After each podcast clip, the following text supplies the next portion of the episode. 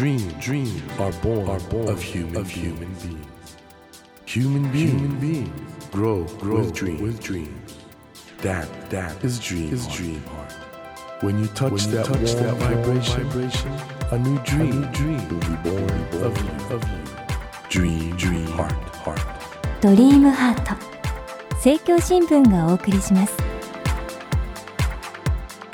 皆さんこんばんは森健一郎です今週も未来につながるお話を伺っていきます。まずは番組にお寄せいただいたメッセージをご紹介しますね。京都府のラジオネーム一宗さん。31歳女性の方ですね。森さんこんにちは。この番組は明日から始まる仕事へのモチベーションアップにつながります。勤務先では口の立つ人や上司へのおべんちゃらが要領よくやっている人が出世をし黙って努力する人は認められないでいます。声の大きい人ばかり得をしているので私のようなものはいつまでたっても日の目を見ることがありません。何かアドバイスをいただきたいです。よろしくお願いします。ということなんですけど一層さん。そうなのか。悔しいよね。だけどねそのこれどこでもあることだと思うんですよ。口の立つ人とかね上司へのおべんちゃらが得意な人が出世しちゃうっていう。まあだけど自分のね価値もちゃんと認めてもらいたいっていう。こういうことってどう考えればいいのかっていうのはね。まさにメンタルな問題ですよね。今日ねそういうことについて非常にいいアドバイスをしてくださるお客様をお迎えしています。今夜お迎えしたお客様は元シンクロナイズドスイミングの選手で現在はメンタルトレーニングの指導者としてご活躍中の田中ウルベ宮子さんです。え田中さんは1988年のソウルオリンピックでシンクロナイズドスイミングデュエットで見事銅メダルを獲得。引退後の現在はスポーツ選手やコーチへのメンタルトレーニングを専門に活動をされていらっしゃいます。今夜はですねなぜメンタルトレーニングを専門にされたのかそして田中さんの人生を振り返りですね夢を叶えるためのヒントを探っていきたいと思います。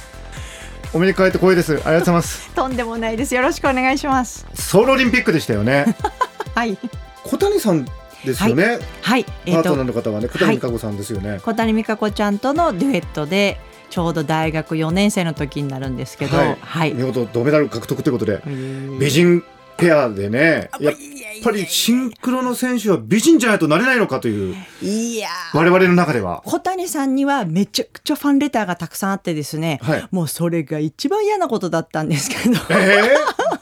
いやだって田中さんだってものすごく綺麗じゃないですか。えだ後になって今46なんですけど、25年前は田中さんのファンでしたとかたまに言ってくださる方がいるんですけどいや頼むから25年前にそれを言っといてくれないかと、えー当時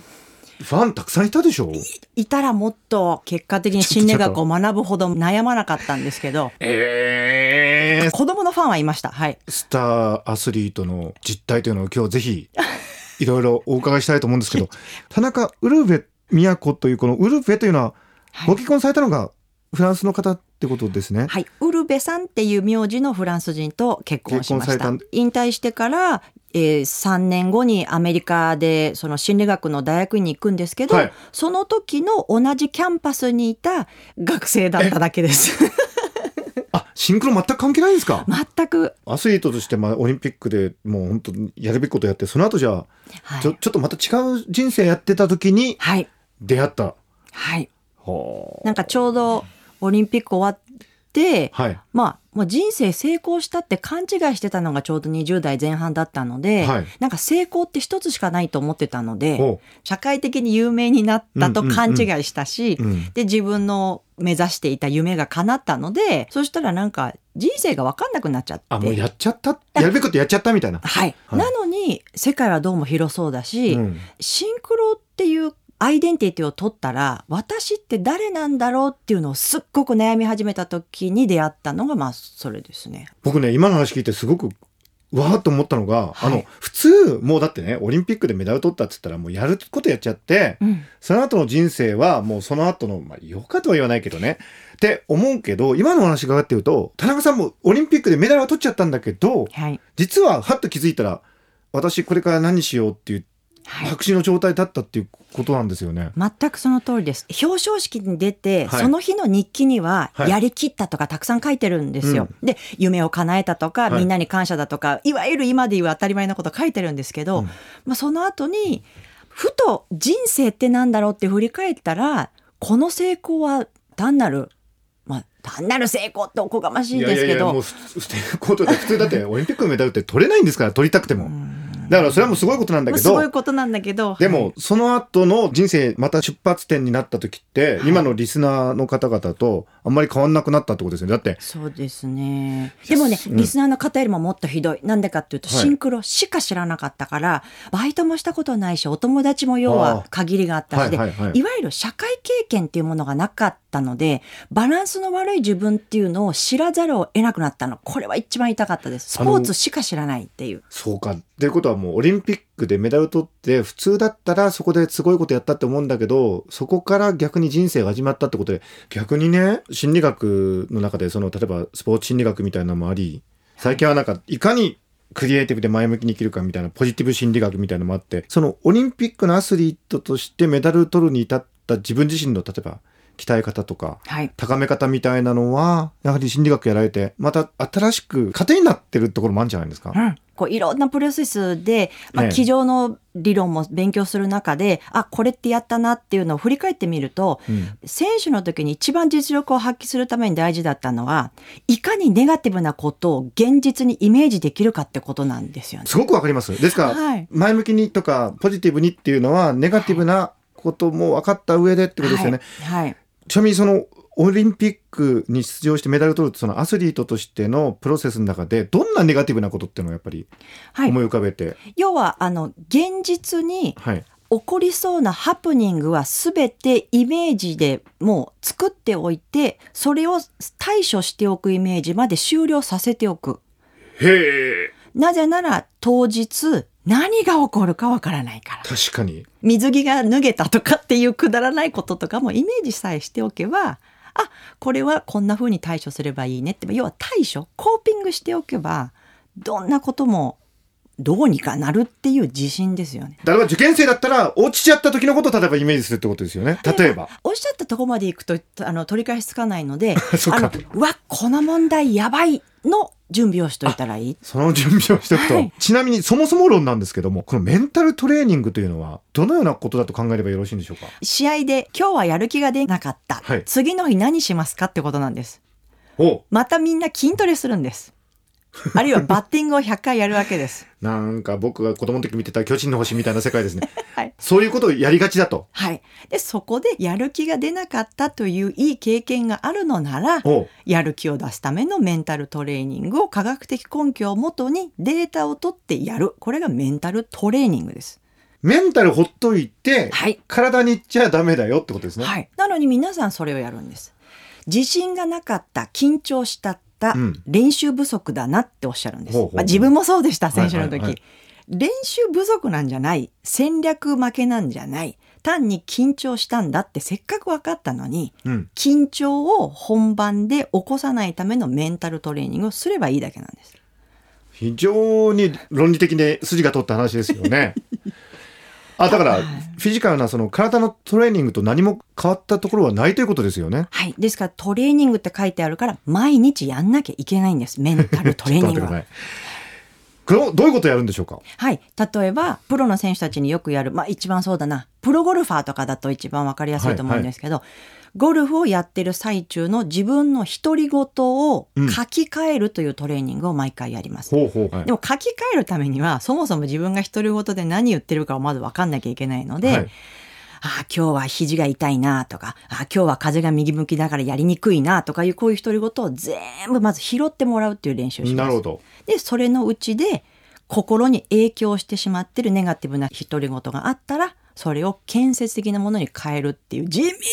道なものです。とということは、例えばですね、はい。右肘が痛いなっていうつぶやきの場合どうすればいいんですか？はい、右肘が痛いなって思ったことで、パフォーマンス良くなったの？って言ったら、いや、良くならない。じゃあなんで考えんの？いや、痛いから。じゃあここが痛いんだったら、うん。じゃあ痛い以外に他に考えられることある？って言ったら、いや、じゃあ左のことを考えることが可能かな。OK、左の肘を。どういうふうに何を考えると右のこと忘れられるのとかっていうのを、いちいち一つ一つ。なるほど潰していくんですね潰していく、潰していく。ほだからあれですね脳の神経回路っていうのが心を生み出してるわけなんですけど、はいそこのプログラムを変えるみたいな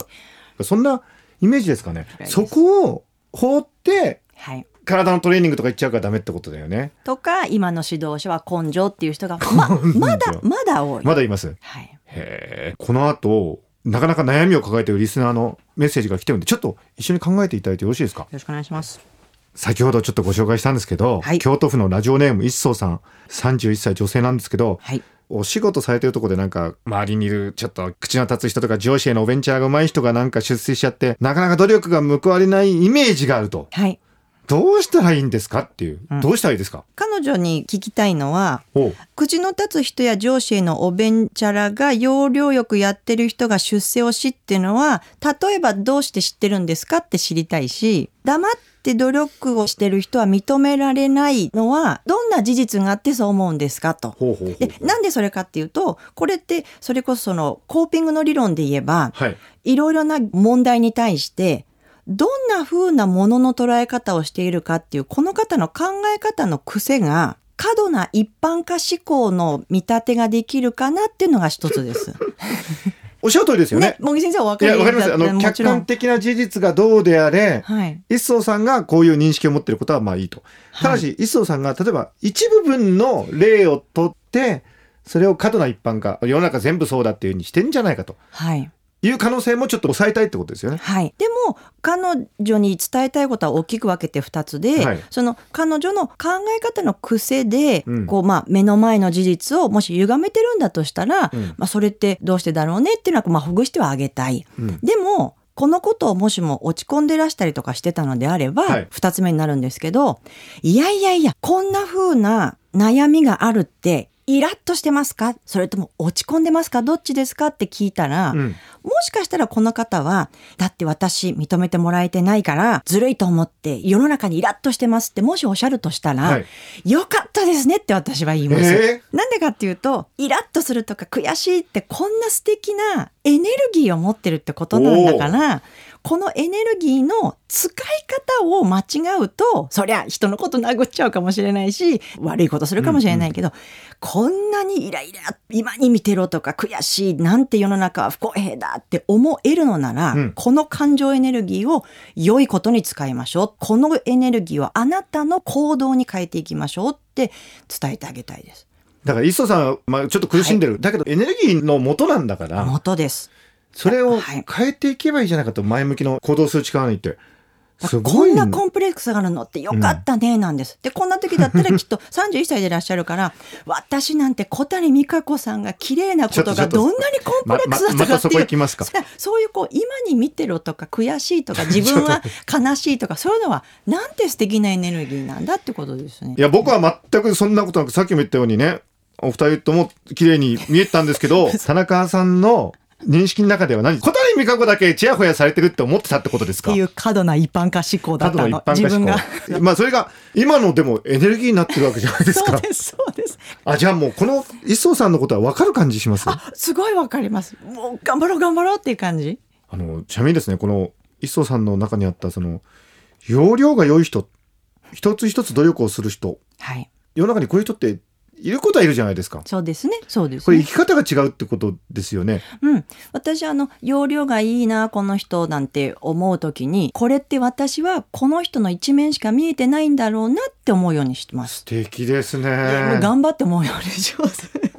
あそういうふうに言えたら本当にいいと思うわ、うん、一生懸命そういうふうに言うことに決める。一つ一つ努力する人っていうのもじゃあひょっとしたら他の側面もあるかもしれないしね。はい、何かその仕事に関しては一つ一つ努力しなきゃなんかこううまくいかない方なのかもしれないけど、うん。もしかしたら他のピアノはスルッとできたのかもしれないし、その方のその時は難しいだけかもしれないし、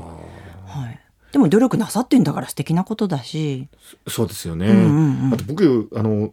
思うのは容量が良い人って意外とほら世の中でねうまくいって、はいまあ磯さん言うようにちょっとずるいって感じもするかもしれないけど逆に容量が良いから、はい、ちょっと器用貧乏ってわけじゃないんだけどっていう人もいらっしゃるじゃないですか。だと思いなんかます。自分に残らないというかはい、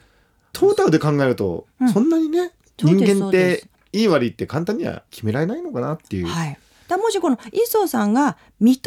たいってことを口に出してくださったなら、はいこれもちょっと勝手な見立てですけどこれしか読んでないからわかんないですけど磯さんにはコミュニケーションスキルとかアサーションスキルとか、いそういうもっとその技術の方をじゃあやってみるっていうふうにお勧めするかもしれない。アサーションスキルこれは日本語でなんて言うんですかアサーション、あのまあ、自分を、まあ、積極的に表現する、論理的技に術説明ができる能力。よくアメリカ人はアサーションっていうアサーティブって言いますよね、はい、はい。磯さんかなり参考になったんじゃないかなっていうのとあとそういう分野があるって知るだけでも全然、これはもう解決できることですから。一層さんが、よし、自分が変わろうと思ったら、すべて解決できることです。いや素敵だな、よかったですよね。だからそのメダリストになった後人生再スタートってわけじゃないけど。だから、悩んでよかったし、多分、ソロという種目で私は1位になって引退しなかったことは一番良かったことだったとは思います。あソロだったらちょっと違うあの、ソロは小谷さんに負けたから、小谷さん。また戻じゃん。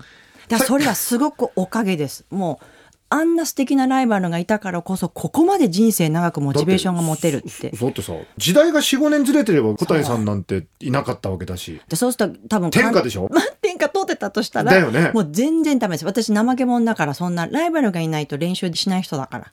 全然ダメ。あの小谷さんは真面目な人だったの。全然ダメ世間的に見たらもうね田中さんもう大スターですけどそう小谷さんとのライバル物語の中でなんかいろんなことがあったってことなんですよね。もうだまあ全然だから実は自分はもう怠け者だし足も短いしでだもうしょうがないからもう根性だ根性だってそれこそ選手の時は思ってたぐらいで。いやそれだけ多くの経験というまあその糧がまあ田中さんのお仕事の背景にあるってことで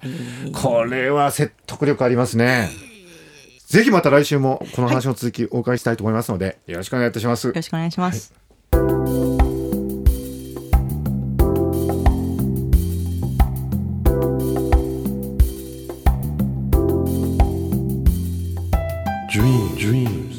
can't be seen, can't be seen with a naked, eye. naked eye. But we sure can, sure live, our live our dreams. Dream, dream heart is in you, is in you, and it will make, it will make a brand, a brand new, new you, you. Dream, dream heart.